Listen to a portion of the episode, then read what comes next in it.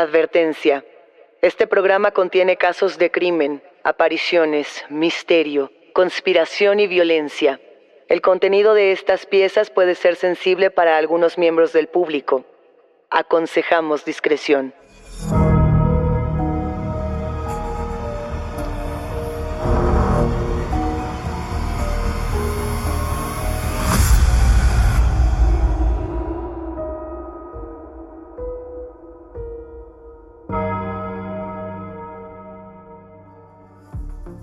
Saludos enigmáticos, bienvenidos, bienvenidas a esta conversación con nuestros especialistas en misterio. Los invitamos a seguirnos en nuestras redes sociales, Instagram y Facebook, porque hoy vamos a hablar de leyendas japonesas. Recuerden que pueden escucharnos a través de la app de Euforia, la página de YouTube de Euforia Podcast o donde sea que escuchen sus podcasts. Y no se olviden de suscribirse o de seguir el show para que no se pierdan ni un momento de Enigmas sin resolver. Este es un episodio que llevamos mucho tiempo teniendo ganas de hacer y por algún motivo llevamos mucho tiempo arrastrándolo y no haciéndolo. Creo que tiene que ver con la fascinación por los fantasmas japoneses, por las leyendas urbanas, pero también el terror profundo que, estas criaturas infunden en, la cultura, sobre todo más occidental. ¿no? Cada vez que queremos hablar de esto, hay un pequeño miedo, una inquietud que no acabamos de resolver y creo que la manera de abordarlo es entrar directamente a ello y hablar, sí, de la tradición japonesa, que es muy rica, es muy extensa, pero sobre todo centrarnos en las leyendas urbanas, que es un poco lo que queremos abordar el día de hoy. Esas conversaciones, esas historias que pasan de boca en boca y que van deformándose con el tiempo para crear las leyendas más aterradoras. No va a dar tiempo ni por error, Daniel, de hablar de todo lo que queremos mencionar, así que vámonos por tres. ¿Cuál es tu primera? Mira, yo estaba pensando en entrar por los fantasmas japoneses, pero decidí que lo mejor será entrar por una leyenda que se volvió muy popular gracias al cine. Yo creo que los enigmáticos conocen muy bien la leyenda de Gosu, esta leyenda japonesa del cabeza de vaca, así lo llamaban. Se volvió primero muy popular gracias a redes sociales, gracias a Internet, y después tuvo numerosas adaptaciones cinematográficas. Pero a ver, va tal cual. Gosu, cabeza de vaca en japonés, es una leyenda urbana que va de un animal que tiene cuerpo de hombre y cabeza de vaca. Y que lo que se dice es que el simple hecho de contar esta historia puede desencadenar un montón de sucesos sobrenaturales y terroríficos. ¿La contamos? A ver. Entremos en ello. Los primeros indicios de esta leyenda se remontan al siglo XVII, se habla de que había una pequeña aldea donde comenzó la historia de Gozu, una de estas aldeas japonesas muy alejadas, muy en la periferia. Se dice que había un pueblito que quedó totalmente traumatizado y que todas las personas que habitaban en esta comunidad estaban totalmente aisladas del mundo, que se asustaron tanto con esta historia que decidieron no tener contacto con nadie y que terminaron muriendo por inanición o quitándose la vida, es decir, causa de muerte, suicidio o por hambre. Y esto era porque tenían tanto miedo de salir de casa, porque sabían que el cabeza de vaca iba a llegar por ellos. Además de eso, inclusive durante muchos años se dice, e insisto que esto es una leyenda urbana, no se podía decir la palabra gozu. Inclusive había, se supone, pena de muerte en algunas comunidades si se mencionaba a esta criatura. Aunque bueno, pues también lo que se dice es que la misma prohibición generó mucho más interés. ¿Estás de acuerdo que esto tiene mucho de, creepypasta, este formato de, de metraje perdido, de no hay nada que nos pueda relacionar con esta criatura? Sin embargo, en la tradición japonesa es muy querida la, la tradición de contar la historia de Gosu. Y el rumor iba un poco así. Se supone que había un maestro en una escuela que estaba harto de que sus alumnos cuando iban a excursiones se portaran mal. Entonces, él comenzó a contarles historias de horror un poco como método de control, que esto a mí me parece muy interesante. Les contaba historias de horror para tenerlos tranquilos, quietos. Y hay algo muy curioso con ese fenómeno y es que las personas mientras más escuchamos historias de horror, más queremos escucharlas. De entrada porque nuestro cerebro, nuestro cuerpo, nuestras hormonas, todas nuestras sustancias nos piden esa adrenalina, nos piden, nos solicitan esas historias como una especie de catarsis y también como un catalizador emocional. Entonces todos estos estudiantes se vuelven adictos a las historias del maestro. Eso es lo que cuenta la, leyenda urbana, ¿no? Y él les empieza a contar estas viejas historias de terror de fantasmas japoneses que, bueno, conocemos muy bien en esta tradición. Sobre todo porque el mayor temor para la comunidad japonesa en aquel entonces, y yo me atrevería a decir que incluso ahora, tiene que ver con las maldiciones, las tradiciones y la familia. Así como, por ejemplo, podemos decir, en Latinoamérica uno de los mayores miedos sigue siendo el diablo por la educación católica que se tiene en esta región. En Japón se tiene otro tipo de religiosidad que parte, por ejemplo, del budismo y de muchas otras religiones que confluyen en estas regiones orientales. en Europa, por ejemplo, el miedo principal es el miedo al fantasma. ¿Por qué? Porque el fantasma y la casa embrujada, porque justamente eran los aristócratas los que tenían miedo de perder sus fortunas y sus grandes castillos, ¿no? Por eso El Castillo de Otranto fue esta primera novela gótica. En Estados Unidos, por poner otro ejemplo, el principal miedo hasta hace unos años era el zombie. Y eran estas criaturas, inclusive los extraterrestres, los, los aliens. Por eso Lovecraft, en su momento, fue considerado un autor racista, porque decían que todas sus criaturas eran una representación de su propio temor a la comunidad migrante. Pero bueno, regresando entonces a esta leyenda de Gozu cabeza de vaca y a la tradición japonesa, están estos estudiantes adictos a los cuentos de horror. Y están además ansiosos porque este maestro les dice que les va a contar una historia que está prohibida en Japón. Y como les dice eso, todos se portan sorprendentemente bien, nadie hace nada, nadie habla, nadie hace ruido, porque aparte él se las vende muy inteligentemente como la historia más tétrica y más misteriosa que existe de toda la tradición japonesa. Exactamente. Y entonces ya van de vuelta, ¿no? De este viaje y el profesor les dice, ahora sí les voy a contar, ¿no? Y entonces todos guardan silencio y el profesor comienza a contar la leyenda urbana de Gozu, cabeza de vaca. Y lo que nadie sabía en este camión, presuntamente, es que el maestro había conseguido los fragmentos de esta leyenda, como si hubiera conseguido los documentos perdidos de la leyenda, ¿no? Y empieza a hacer esta narración. Pero la vuelta de tuerca, el momento escalofriante, es que los alumnos en el camión empiezan a gritar, desesperados, aterrados, y comienzan a taparse los oídos. Los niños empiezan a gritar, para, por favor, ya no queremos que cuentes más, ¿no? Y el maestro hace como que no los escucha y sigue contando la historia. Yo no sé si hace como que no los escucha o si realmente no los escucha, porque lo, lo, que se cuenta en esta parte es que él actuaba como si estuviera poseído, tenía los ojos en blanco y simplemente seguía narrando y narrando y narrando. Y en algún punto sale el trance, ¿no? De esta especie de posesión. Vamos a llamarla posesión solo para entender que algo aparentemente se mete en, en la voz del maestro, ¿no? Que se le pone gravísima, una voz muy oscura, ojos blancos, saliva le escurre y de pronto regresa en sí mismo y el camión está fuera de la carretera, muchos niños heridos, llenos de sangre, golpeados y ni siquiera lloraban, simplemente estaban en silencio, totalmente horrorizados, ¿no? Inclusive el conductor de este camión que se había lastimado mucho por el choque, que tenía cristales encajados porque el parabrisas se había roto, se encontraba, se dice, sosteniendo el volante con una fuerza que le tronaba los dedos y estaba sudando, temblando, totalmente pálido, como, como si estuviera muerto. Y es que después de esto ya no se sabe qué ocurrió. Lo que se narra, supuestamente, es que este maestro no volvió a hablar nunca ni de Gozu ni de ninguna otra historia de terror.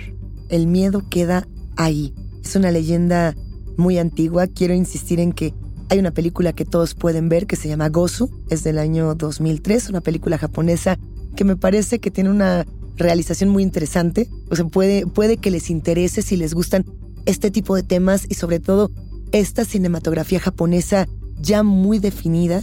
También, por supuesto, aparece en anime, en manga. Es algo que ha sido representado en muchísimos cuadros, sobre todo contemporáneos, y, hay como un poco, ¿no? De, de lo que se dice de este monstruo, pero no demasiado. O sea, al final, realmente no conocemos nunca la historia verdadera de cómo se formó esta criatura, de qué quería y de por qué posee a aquellos que cuentan esta grotesca historia, Daniel. No es la única, no es la única leyenda urbana que tenemos de Japón.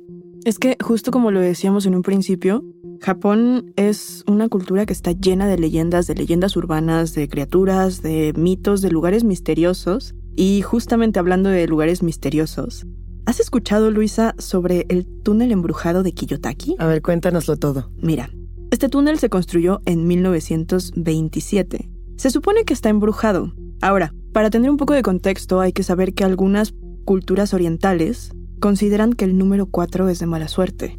Así como aquí puede ser el, no sé, el 13, allá el número 4 es de muy mala suerte. Sí, justamente yo conocía esta leyenda del número 4 porque en China la pronunciación del 4 es muy similar a la pronunciación de la palabra muerte, digamos, si hacemos esta traducción. La, la palabra china de la muerte o la palabra en cantonés sería Hokkien y la pronunciación del 4 es tan parecida que por eso en Oriente el 4 es un número maldito, cosa que no pasa en ningún otro lado del mundo. No, es muy interesante. Sí. Y resulta que justamente este túnel posee 444 metros de largo. Pero esto es muy extraño, Luisa, enigmáticos, porque supuestamente, y esto es parte de la leyenda, digamos que el túnel se expande entonces, durante las noches mide 444 metros y durante el día tiene otra longitud. Más corta.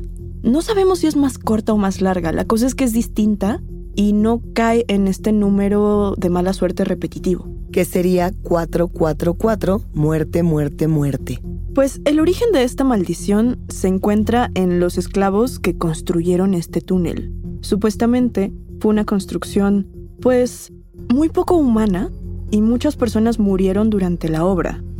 Supuestamente, los fantasmas de estos esclavos fallecidos todavía están ahí y cuando pasas durante la noche puedes ver muchísimas apariciones.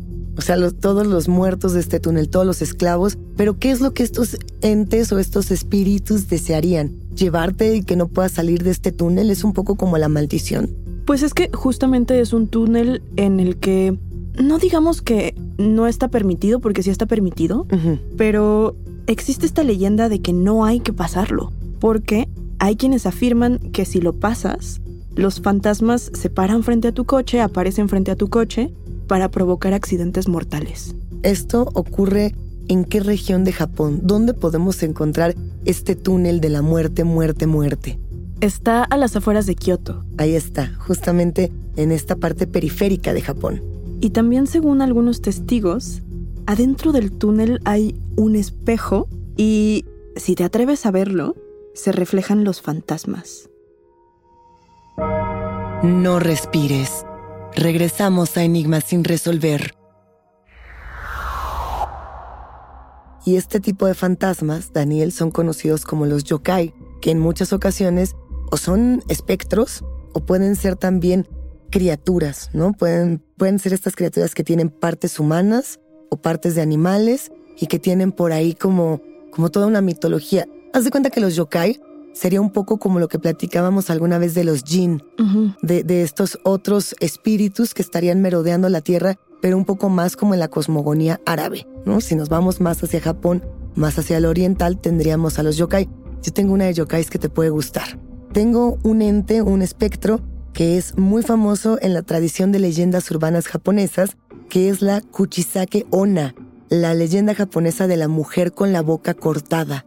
Estamos hablando de un espíritu vengativo que tiene sed de sangre, sobre todo por el aspecto tan desgarrador, desagradable y aterrador que puede tener, ¿no? La historia cuenta que hace muchísimos años estaba en Japón una mujer preciosa, que además la han localizado en distintas ciudades de Japón porque es una leyenda urbana. Entonces, es esta mujer que es guapísima y que además justamente tiene muchos pretendientes, por lo mismo de que es muy guapa. De tantos que la deseaban, ella se casa con un samurái, que además es como uno de los samuráis más reconocidos. Pero los pretendientes de esta mujer no cesaban, no se detenían a pesar de que ella ya había contraído matrimonio. Entonces, al principio ella no hacía caso, ¿no? O sea, no, los escuchaba, pero en algún punto su pareja samurái, su esposo, tiene que irse a un largo viaje, a la guerra, y ella se queda sola. Y entonces un poco es de estas historias o de estas fábulas moralizantes que hay en todo el mundo, no solo en Japón. Digamos que estas historias con, con moraleja pertenecen a cualquier género narrativo, pero pues lo que pasa es que ella acaba rendida en los brazos de otro caballero, se enamora de alguien más. Y el marido está mucho tiempo fuera y cuando ella se da cuenta de que puede de una u otra manera serle infiel, empieza a convivir, a compartir con muchos más hombres, ¿no? Y empieza a relacionarse con los hombres más ricos, con los más poderosos y con los más fuertes. El rumor de la infidelidad o de las muchas infidelidades empieza a recorrer los campos, las travesías, los bosques japoneses, hasta que por supuesto llega a los oídos de este samurái. Y el samurái, furioso, muy orgulloso, como es este orgullo japonés que tiene que ver con la guerra, con la tradición, con la lealtad, pues regresa. Regresa, sale a beber con unos amigos para celebrar que ha regresado y cuando termina la fiesta, uno de sus amigos se dice que le dice algo así como, ¿recuerdas a esa mujer de la que te había hablado? Vive cerca de aquí, ¿no? Y entonces le dice el samurái, pues vamos a verla. No muy envalentonado el samurái. Y conforme más se van acercando a la casa donde vive esta chica de la que todos hablan, el samurái se da cuenta de que es su casa, ¿no? Y entonces llegan a la puerta y le dicen todos sus amigos, es aquí, es aquí donde vive esta mujer que se relaciona con muchos hombres. Y él se queda callado, mudo, ¿no? Y todos, bueno, ¿qué te pasa? ¿Por qué no te ríes? ¿No vas a querer o qué? Y él les dice, pues es que esta es mi casa. Y entra, patea la puerta. Es una historia mucho de, de tradición de infidelidades. Creo que hay muchas leyendas como estas. Pero entra y le dice a su mujer, tú crees que eres muy bonita, tú piensas que eres hermosa. Y entonces toma la katana y le corta toda la cara a partir de la boca. Es decir, como que le agranda la boca y, se la corta por completo. Así estas cicatrices que ahora son mucho más conocidas por el Joker o por este tipo de personajes que, que se quedan totalmente desfigurados. Pero en ella no hay cicatrices. O sea, lo que tienes es una boca enorme, una mujer que perpetuamente tiene esta herida. Ella, ella muere, pero regresa al mundo como, como esta especie de, espectro, de fantasma que está buscando venganza, ¿no? Ya que, ya que regresa como yokai, lo que se dice es que ella viaja con una mascarilla, con un cubrebocas, porque en Japón, mucho antes de la pandemia, mucho antes de COVID-19, las personas utilizaban máscaras y las siguen utilizando para cuidarse de las enfermedades. Entonces ella va caminando por la calle con esta máscara y lo que se dice, Daniel, es que te pregunta, ¿tú crees que soy bonita? ¿Crees que soy hermosa? Y, si tú te dejas llevar y, te acercas y le dices que sí, pues ella te muestra este rostro desfigurado, estas fauces gigantescas.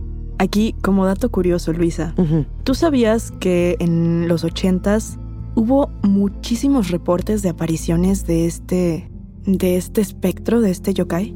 Es que justo, muchas personas siguen hablando de que, de que esta mujer, la Kuchisake Ona, se les aparece y les muestra estas heridas que nunca cicatrizan. Pienso que también quizá Daniel Enigmáticos podría tener que ver con el boom cinematográfico de cine de horror japonés, ¿no? No solamente con las mil y una adaptaciones de Ju-On, hay por ahí muchas películas, Gaku no Kaidan o muchas otras, ¿no? Donde se ha abordado este, este espectro como tal, esta figura. Pues a mí lo que me llama mucho la atención de este caso en específico es que en los 80 hubo este boom de apariciones, sobre todo en el 80 y en el 81. Todo el mundo decía que la veía en las calles. Y en el año 2000 hubo este mismo boom, pero en Corea. También es muy conocida en Corea. En Corea del Sur sobre todo, se habla mucho de que se aparece este yokai. No lo sé si quizá estaríamos también, o sea, puede ser el tema del cine, que realmente hay un espíritu, si puede estar esta otra posibilidad, o lo que pasaba con los payasos. ¿Te acuerdas los payasos en Estados Unidos? El boom de, quiero espantar a la gente y me voy a caracterizar, ¿no? Entonces a lo mejor mujeres se caracterizaban de, esta yokai para salir a aterrar a los hombres. Eso es muy interesante. Yo creo que el planteamiento es, es bastante interesante.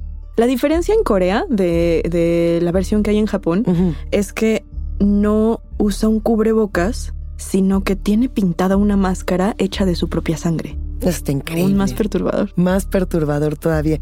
No es el único espectro, ni es la única historia que tenemos. Tenemos más todavía que podemos contarles. Hay una que es muy interesante, es de hecho una de las leyendas más comunes en Japón. Hay una sensación específica cuando estás en un baño que no es tu baño, en un baño público, de soledad y desconcierto, ¿no? ¿Te identificas con eso? He aprendido y me he obligado a mí misma a adaptarme a cualquier baño en el que me encuentro porque yo solía ser un tipo de persona que no podía ir a más que al baño de su casa. Sobre todo por esa sensación, como una especie de, voy a decirlo tal cual, como miedito como, como de ser observado, de que hay algo detrás de la puerta, hasta que dije, no voy a vivir con miedo a los baños públicos, tenemos que arriesgar. Pero respecto a los baños, hay una leyenda urbana que está genial. Es la leyenda de Acamanto o el hombre de la capa roja. Cuéntalo. Que se aparece en los baños públicos, pero únicamente en los baños de mujeres. ¿Qué pasa con Acamanto? Pues bueno, como te lo comentaba, es una de las apariciones más comunes, digamos, Está en los baños públicos, pero sobre todo en los baños de escuelas. Y es que se supone hay como dos versiones, o hay varias, pero estas son como las dos más famosas. Se supone que puede ser o una chica joven que murió en un baño de la escuela, y también se supone que muchas veces se presenta como un joven muy guapo, muy atractivo. Se han hecho distintas adaptaciones de este fantasma popular de Japón, ha aparecido en mangas, en libros, en distintos cómics y siempre la imagen es, es esta, es una figura encapuchada con una tela color escarlata. Que en, las primeras leyendas urbanas de donde aparecía, digamos, Akamanto, era como una persona guapa o inclusive no se le veía la cara. Ahora en los videojuegos le ponen un rostro espantoso, blanco, con los ojos como desorbitados que a mí me produce más miedo. O sea, yo me, lo imagino como la imagen del videojuego, porque ya ha sido, digamos, muy, muy interpretado. Pero hay como trasfondo, hay historia detrás. Sí, si nos vamos a esta primera historia que, que comentaba de la chica japonesa, supuestamente, tras su fallecimiento, que fue pues humillante, violento, ella está buscando venganza. Entonces, cuando se presenta, el modus operandi, digamos, es el siguiente. Ok. Tú entras a un baño en el que te das cuenta que no hay papel. Y cuando llamas para que alguien te pase el papel o cuando sales a buscarlo, te encuentras con esta figura roja que te dice, ¿quieres papel rojo o quieres papel azul? Y funciona igualito que la red pill y la blue pill. ¿Tú qué, qué papel quieres? Antes de que digamos qué significa cada uno. Yo creo que yo elegiría el rojo. Yo creo que yo también. O sea, ya, ya pensando en el significado de ambos colores, nos vamos a ir las dos por el rojo. Y es que sucede, enigmáticos. a ver. Que si eliges el color rojo, mueres desollado. Si eliges el papel azul, mueres estrangulado. Porque el color rojo es la sangre de los desollados y el color azul es la piel durante la asfixia. Y creo que estaría muy bien saber si ustedes elegirían el papel rojo o el papel azul. Y con eso nos despedimos por ahora, Daniel. Muchísimas gracias y nos encontramos en el próximo episodio. Muchísimas gracias a ti, Luisa. Enigmáticos, la conversación con nuestros especialistas en misterio ha terminado, pero siempre hay otra grieta que investigar junto con ustedes. No se olviden de seguirnos en nuestras redes sociales. Nos encuentran a través de Instagram y Facebook. Yo soy Daniel Duarte. Y yo soy Luisa Iglesias y ha sido un macabro placer compartir con ustedes. Recuerden que pueden escucharnos en la app de Euforia, la página de YouTube de Euforia Podcast o donde sea que escuchen podcast. Denle follow o suscríbanse al show en donde sea que nos escuchen y así no se pierden ni un momento de enigma sin resolver.